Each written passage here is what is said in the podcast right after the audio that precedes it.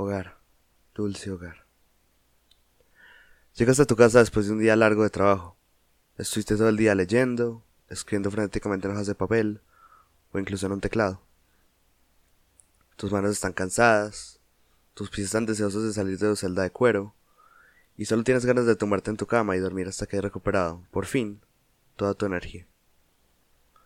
Este es un escenario muy común en nuestro día a día. El horario que manejamos en colegios y contextos laborales es extenso y agotador en el mayor de los casos. Sin embargo, ¿se han puesto a pensar sobre lo terrorífico que es que tu hogar ya no se sienta como tal? Yo lo he pensado porque lo he vivido. Así que hablemos de ello.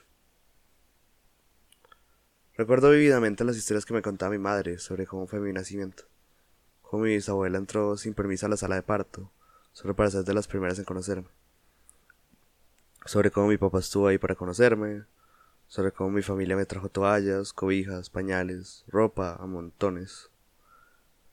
Y después de que fuera seguro para salir de la clínica, vine aquí, el apartamento donde he vivido la mayor parte de mis 16, casi 17 años de mi vida el apartamento donde estoy grabando esto.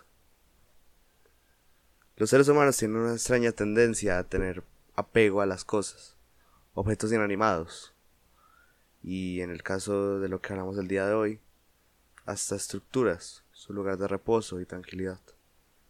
Al menos así se supone que sea. Los lugares van conectados a las memorias que fabricaste y las experiencias que viste allí. Y en el caso de una casa, se supone que debes sentirte seguro allí, que puedes hacer todo lo que necesitas y quieres hacer.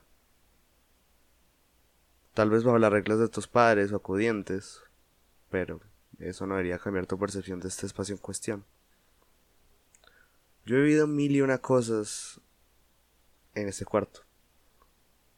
He jugado videojuegos con mis amigos, he tenido llamadas de horas y horas, he intentado tocar guitarra, he escrito algunos de los episodios de este podcast. De hecho, lo estaba haciendo en este momento. He cantado canciones a todo pulmón. He hecho absolutamente de todo. No obstante, el problema que tenemos en manos es que también han pasado mil cosas malas en esta casa. He llorado, he sufrido, me he enfermado, he gritado del desespero, me he hecho daño, han pasado cosas muy graves. Y esas experiencias malas, desafortunadamente, empiezan a ganarle terreno a las buenas y estas últimas solo quedan bajo la sombra de las otras. El cerebro humano, al menos a partir de lo que he analizado, se inclina por ver lo negativo. Por esa misma razón es que admiramos a los que saben manejar bien sus pensamientos y tienen estabilidad e inteligencia emocional. Eso no se encuentra en todas partes ya.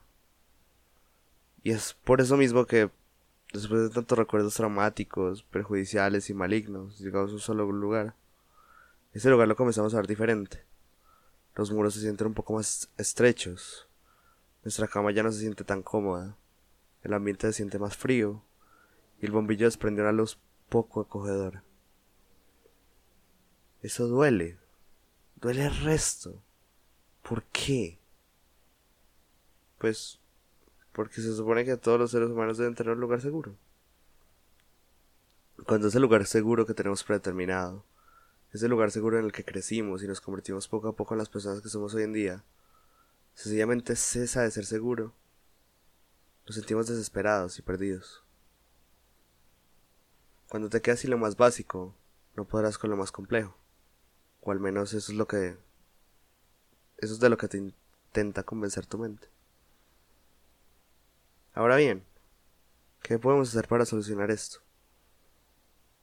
Bueno, como muchas cosas en esta vida, tenemos que embarcarnos en una travesía.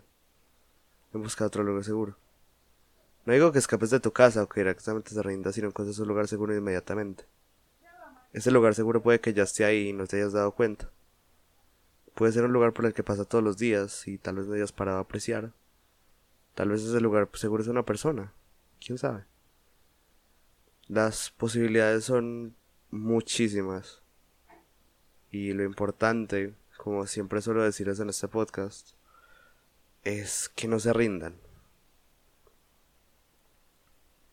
Es siempre será lo más importante. Esto fue, ha sido hogareño. temporada 3, episodio 4, de En el lado oscuro de la luna.